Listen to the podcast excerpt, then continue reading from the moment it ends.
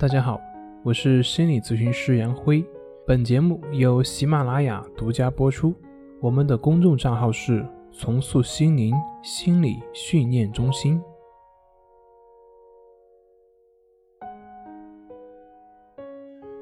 今天要分享的作品是：抑郁症到底能不能治愈？如何判断抑郁症已经治好了？在前两天咨询中，有一位抑郁症的患者向我咨询，问了我这样一个问题，那就是抑郁症好了之后是什么样的呢？是不是要去医院做个检测，然后就知道自己好了呢？我当时回了一句：一个人吃没吃饱，是不是需要别人给他印证完之后，他才知道自己吃饱了呢？如人饮水，冷暖自知。另外再举一个例子，就好像你吃芒果一样，芒果是什么味道？一个从来没有吃过芒果的人问你，你知道应该如何回答吗？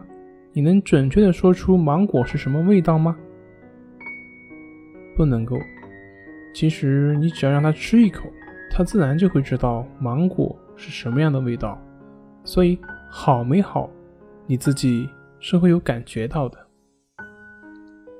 然后他说：“哦，那是不是我自己感觉好了就好了呢？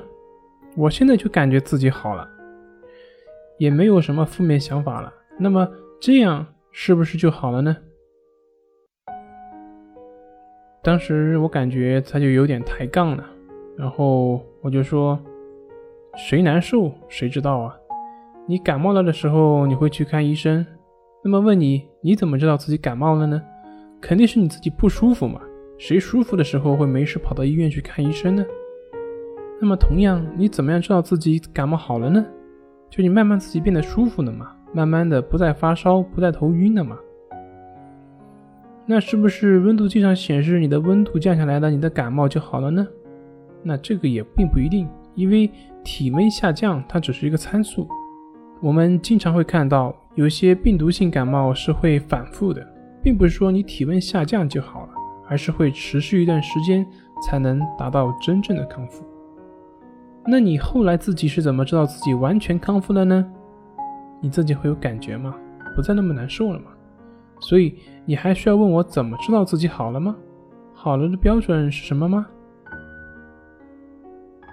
当然，我需要补充一点，就是任何好的标准，它本身就是一种限制。